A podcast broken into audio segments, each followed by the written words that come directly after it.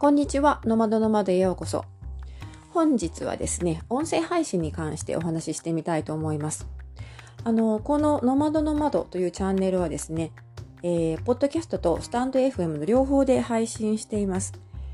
で、ポッドキャストの方は、私はですね、えー、遡れば2018年の年末から配信してまして、で、途中ちょっとブランクがあったんですけれども、実質的には1年ぐらい続けたことがあるんですね。でスタンド FM の方はまだそれほど長くなくて、この放送を公開している時点でおそらく1ヶ月ちょっとだと思います。まあ、ですので、スタンド FM さんの方では新参者の部類に入るんですが、まあ、一応、ポッドキャスト歴は長いかなということで、ポッドキャストとスタイフの2つを比較してみたいと思います。それでですね、あの、少し前にね、ポッドキャストとスタイフの比較ということで、長いブログを書きまして、で詳細はそちらの方に書いているんですが、ここでは簡単に一番、まあ、最も大きなところ、大きな違い、私が気になっている点、気に入っている点、気に入らない点をピックアップして、えー、さらっと紹介しておきたいと思います。まずあの、ポッドキャストとスタイフの違いで、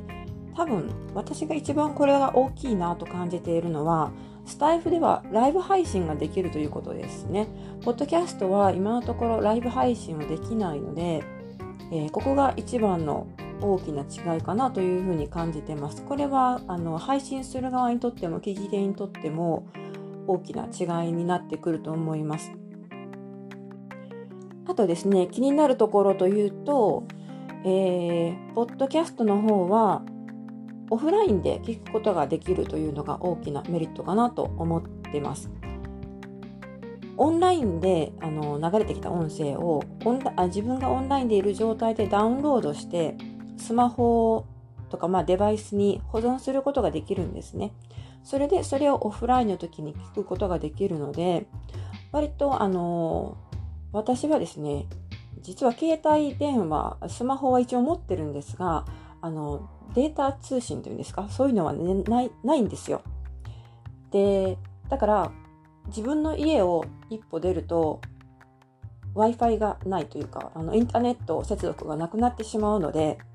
割とあの、出かけた先で、例えば病院とかですね、あの、まあ、ワクチンの接種なんかもそうなんですが、出かけたところで待ち時間が長いと、手持ち無沙汰になって何もすることがなくて、スマホでね、ゲームをすることもできないし、という感じになってしまうんですが、その点、ポッドキャストであらかじめ自分が聞きたいエピソード、ダウンロードしておくと、オフラインの時に聞くことができるので、それはすごくあの自分として活用しているポイントになります。あとですね、ま、これはスタイフさんの方でもうちょっとね、この先改善されてくると思うんですが、スタイフの配信側としての観点から見る、言うとですね、スタイフでは、あの、パソコン上での操作がなかなか難しいですよね。パソコン上で、えー、音声を、こう、編集したりとか、そもそもあのパソコン上で収録することができないというかね、音声ファイルを別に用意してアップロードするっていう形になるので、ちょっとパソコン上での操作は使いづらいかなというところがあります。そもそもあのパソコン上で誰かのスタあの、えー、誰かのチャンネルを聞きに行くとかそういうこともなかなかね難しいというか、まあ、不可能ではないんですけどこううまくリンクしにくくなってますよね探しにくいというか検索もできないですしその点はちょっと使いづらいのでこの今後ね、えー、改善されるといいなと思っているポイントです。あと、ただもう一つこれは大きな、日本人ユーザーにとっては大きな点なんですが、やはり日本人をターゲットにして何か音声を配信するという時に強いのはスタイフかなというふうに思います。ポッドキャストは市場そのものはすごく多いんですが、日本人で使っている、しかもアクティブなユーザーっていうのはそれほど多くないと思ってて、で、しかもあの、いろんなプロとかセミプロ、大手メディアとかが参入しているので、なかなか個人でこう何か音声配信をしようと思っても気づ気づいてもらいにくいとか見つけてもらいにくいところもあって、だから、ポッドキャストは市場が大きくてユーザー数が多い分、なかなか自分が目立たないっていうところがあるんですね。その点、スタイフだと、まだコミュニティが小さいということと、あと、やっぱり圧倒的に日本人ユーザーが多いということなので、こう、日本語で何かを配信するとき、日本人に向けて何かをあの配信するときに、やっぱり聞いてもらいやすいというのがすごく感触としてあります。聞いてもらいやすいですし、コメントですとか、まあ、レター機能とかもありますし、いいねボタンもありますよね。この辺が、えー、うまく工夫されていて、配信する側としては、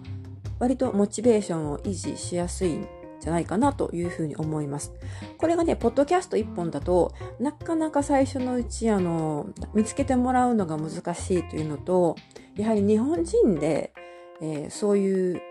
なんて言うんでしょうね。ちょっと個人がやっている人が配信する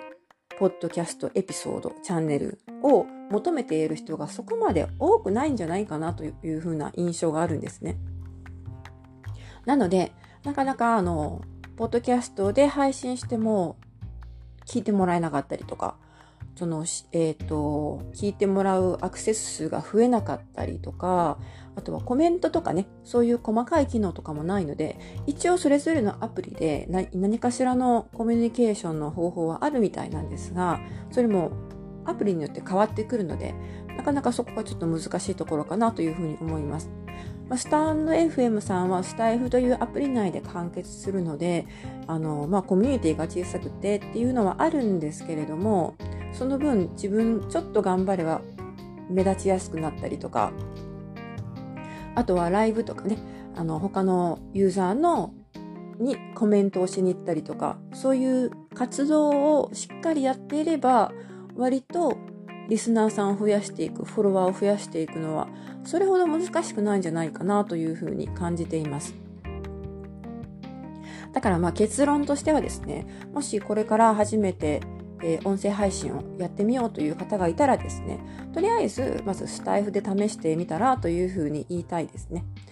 あの、やっぱりスタイフで誰かに聞いてもらう、誰かの話を聞きに行って、またそこで交流が生まれる新しい出会いがあるっていうのは、かなりエキサイティングなことだと思うんですよ。だから、あの、そ、そういうところは、なかなか、ポッドキャストだけでは得られないところなので、もちろん私みたいにポッドキャストとスタンド FM 両方に配信してもいいですしそういう方も結構いらっしゃいますでそういうやり方もあるんですがまあとりあえずお試し程度にまずは音声配信ってどんなものなのかなと思って始めてみるくらいだったらスタイフの方がいいかもしれません。